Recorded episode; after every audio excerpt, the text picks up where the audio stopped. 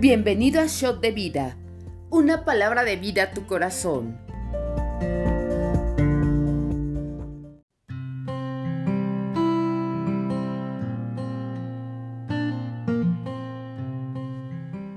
Hola, ¿cómo están? Bienvenidos a Shot de Vida. Yo soy Tiare Valderas de RN México y el día de hoy vamos a estar viendo Gálatas 5 y Salmos 94-95. Así que vamos a comenzar. Gálatas 5 nos dice, libertad en Cristo. Cristo nos libertó para que vivamos en libertad, por lo tanto, manténganse firmes y no se sometan nuevamente al yugo de esclavitud. Escuchen bien, yo Pablo les digo que si se hacen circuncidar, Cristo no les servirá de nada. De nuevo declaro que todo el que se hace circuncidar está obligado a practicar toda la ley. Aquellos entre ustedes que tratan de ser justificados por la ley han roto con Cristo, han caído de la gracia. Nosotros, en cambio, por obra del Espíritu y mediante la fe, aguardamos con ansias la justicia, que es nuestra esperanza. En Cristo Jesús de nada vale estar o no circuncidados. Lo que vale es la fe que actúa mediante el amor. Ustedes estaban corriendo bien. ¿Quién los estorbó para que dejaran de obedecer a la verdad? Tal instigación no puede venir de Dios, que es quien los ha llamado. Un poco de levadura fermenta toda la masa.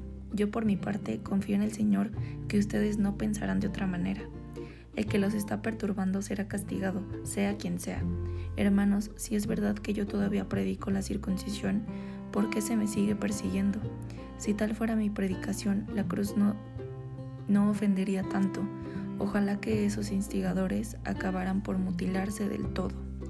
Les hablo así, hermanos, porque ustedes han sido llamados a ser libres, pero no se valgan de esa libertad para dar rienda suelta a sus, pasiones. Más bien sírvanse unos a otros con amor. En efecto, toda la ley se resume en un solo mandamiento, ama a tu prójimo como a ti mismo.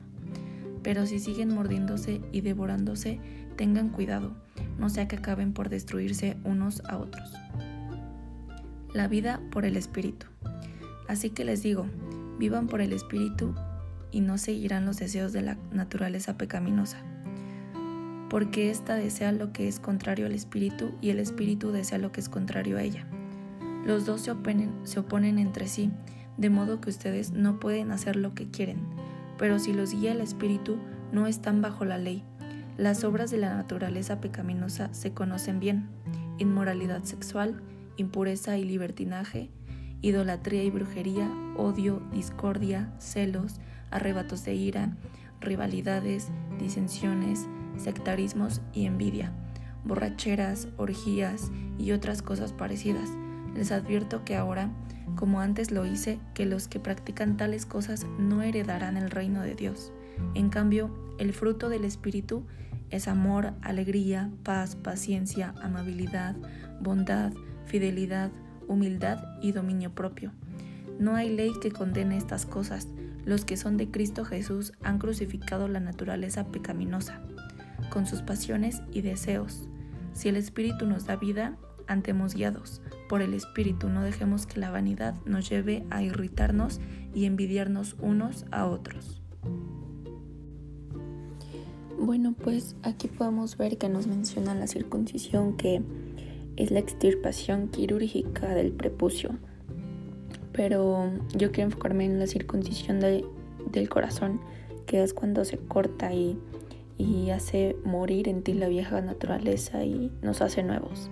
Y nos hace como el Padre y todo aquello que, que se quería levantar en contra de nosotros en ese momento, pues es cortado cuando nosotros decidimos que, que Dios limpie nuestro corazón. Y también podemos ver este en este pasaje que nos habla de la libertad, que nosotros somos libres por Dios y que no podemos permitir que entre el pecado a nosotros, que muchas veces nos hace volver a esa esclavitud de la que Dios ya nos sacó. Y es porque los planes de Dios son mejores que los de nosotros. Y cuando nosotros decidimos que Dios es quien nos da esa libertad y que no podemos volver a esa esclavitud es cuando entendemos eso, cuando entendemos que, que no podemos regresar y es cuando viene a nosotros esa paz y, ese amor que sobrepasa todo entendimiento. Pero también debemos dejar que Cristo viva en nosotros y, y, que se haga su voluntad. Que Dios sea nuestra levadura. Sabemos que la levadura es un agente de fermentación y bueno, en pocas palabras es aquello que hace que algo crezca. Eh, lo usamos en panes y esas cosas, ¿no? Pero en, esto debemos dejar que, que Dios sea esa levadura en nosotros, que Dios sea quien nos hace crecer, que Él sea quien nos haga forjar nuestro carácter, que sea quien nos haga pulir esos detalles que muchas veces nos falta porque somos humanos y debemos entender que, que sí podemos equivocarnos, pero que no es difícil seguir una vida como Cristo porque lo vemos en, en Jesús. Él era una representación de Dios en la tierra y él era humano. Y él era intachable, él era inquebrantable y muchas veces ponemos ese pretexto de que pues es que Jesús era hijo de Dios. Claro, era hijo de Dios, pero así como él era hijo de Dios, tú y yo también somos hijos. Y nosotros también somos humanos, al igual que Jesús, de carne y hueso. Y debemos entender que podemos ser como Jesús, que podemos estar firmes en Cristo, así como Él lo hizo. Y debemos entender que somos hijos y que no podemos volver de donde a donde Dios nos ha sacado. Y algo bien fuerte que también vemos es que si estamos en pecado no, no, no heredaremos el reino de Dios. Y, esto me, me quiebra la cabeza, o sea, es algo muy fuerte porque es por eso que debemos de vivir en, en santidad, es por eso que debemos vivir correctamente conforme al Espíritu y debemos aprender a amar a nuestro prójimo porque sabemos que Dios es amor y si nosotros no tenemos ese amor entonces no conocemos a Dios por eso que debemos de amar a nuestro prójimo y también lo vemos en, en Génesis que nos habla cuando Dios creó al hombre a su imagen y semejanza. ¿Qué quiere decir esto? Que hay un pedacito de Dios en cada uno de nosotros. Y al momento que nosotros no amamos a nuestro prójimo y, y les hacemos algo, eh, ya sea físico o cualquier pensamiento, es como si se lo estuvieras haciendo a Dios porque Él nos creó a su imagen y semejanza. Entonces, como hay un pedazo de Dios en cada uno de nosotros, al momento de que nosotros no honramos a nuestro prójimo, pues no estamos honrando a Dios. Entonces debemos de, de creer que que ya somos libres y que no podemos regresar a lo mismo de antes, que debemos de, forjar nuestro carácter, nuestro corazón, para poder entender muchas cosas que Dios quiere para nosotros, pero muchas veces nosotros eh, queremos regresar a, lo de antes. Entonces, entender esta parte.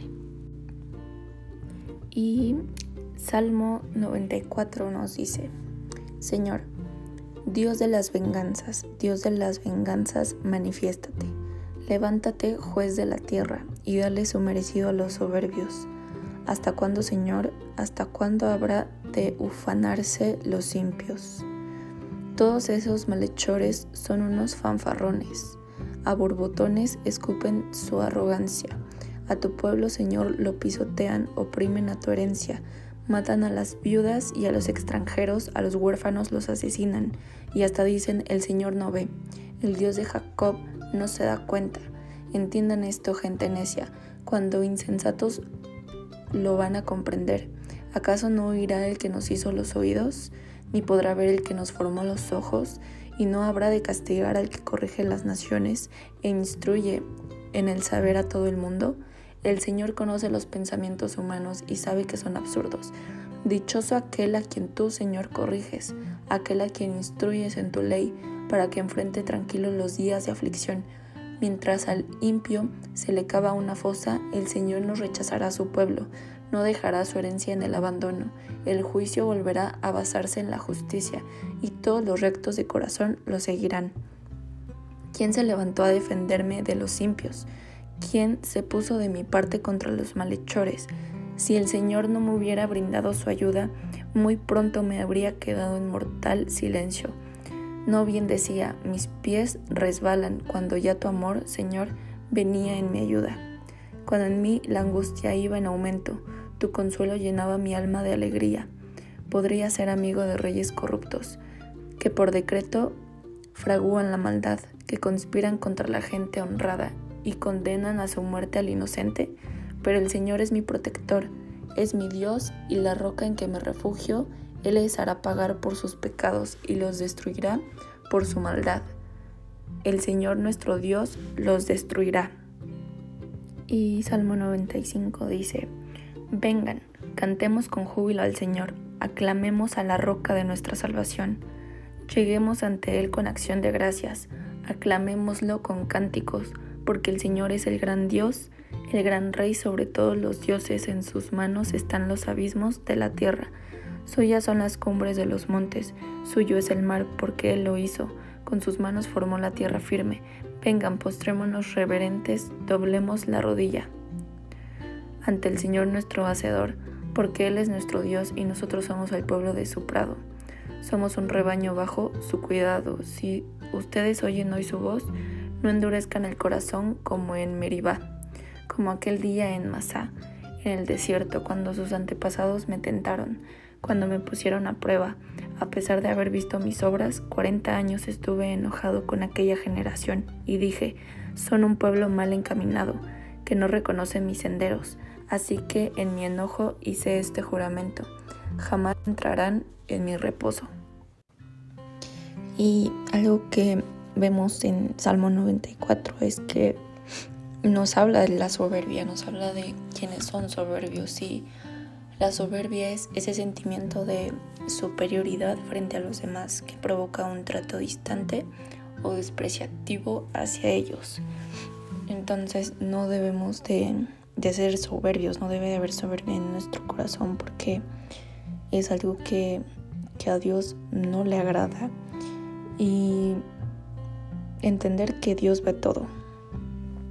Él, él, ve todo y Él es quien nos creó, Él creó nuestros oídos, Él creó nuestros ojos, Él creó absolutamente todo. Y Él conoce nuestro corazón, conoce nuestra mente, conoce nuestros pensamientos, conoce lo que vemos, lo que escuchamos. Él conoce todo y, y no podemos escondernos de Él. Y es necesario muchas veces que, que nos exhorten y Dios ocupa a personas para exhortarnos o incluso Él lo puede hacer. Cuando, cuando estamos mal, cuando hacemos algo mal, Él nos exhorta y, y no, él no nos castiga porque Dios no castiga, pero sí nos exhorta Él y hace que, pasemos ciertas cosas o ciertos procesos, pero mm, no porque nos esté castigando, no porque no nos quiera, todo lo contrario, si lo hace es para que nosotros, nosotros podamos aprender de, lo mal que hacemos y no, y no volver a cometer esa, esas esas cosas que, están mal. Pero algo que también veo es que nos dice que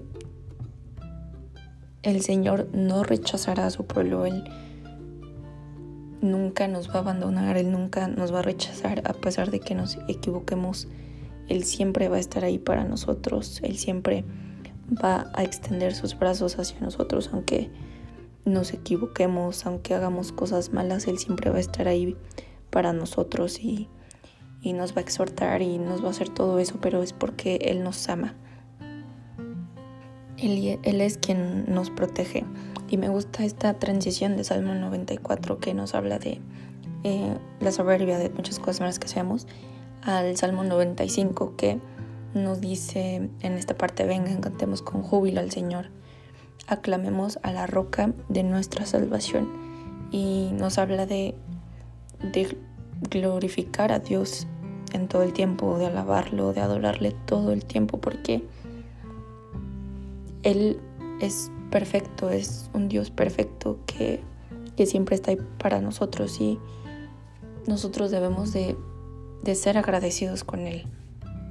Porque Él nos creó, Él creó todo lo que conocemos, proviene de Él, todo lo que hay es por Él y, y para Él, porque todo lo que hacemos, el propósito finalmente es para Él. Y debemos adorarlo, debemos de honrarlo, debemos de, de estar en comunión con Él, de tener ese principio de conexión y no endurecer nuestro corazón, todo lo contrario, orar para que nuestros oídos se hagan sensibles a su voz y que podamos escucharlo y que podamos escuchar lo que Él tiene para nosotros. Y entender que, que todo lo que hace es para nuestro bien y para que estemos bien y nuestras generaciones estén sobre el mismo camino que, es Dios.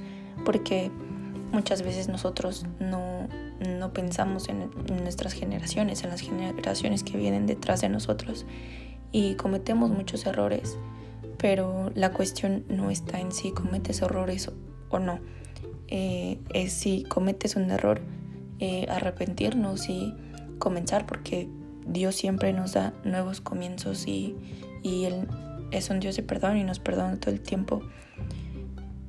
Y la cuestión está en que nosotros seamos personas entendidas, en que podamos entender eh, que nos equivocamos, pero seguir avanzando, porque eso eh, nos va a permitir que nuestras generaciones no cometan los, los mismos errores que nosotros y que los gigantes que nosotros no hayamos matado en nuestro tiempo, nuestras generaciones van a, van a, luchar con esos gigantes y con sus propios gigantes. Entonces debemos entender eso, que debemos de acabar con cualquier gigante que se nos presente para que el día de mañana las generaciones que vienen detrás de nosotros no, no luchen contra esos mismos gigantes.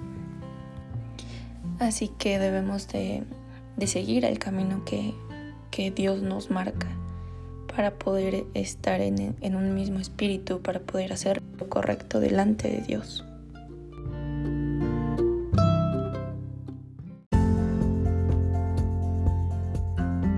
Conoce más en rnmexico.org. Yo soy RN México, amar, transformar, servir y enviar.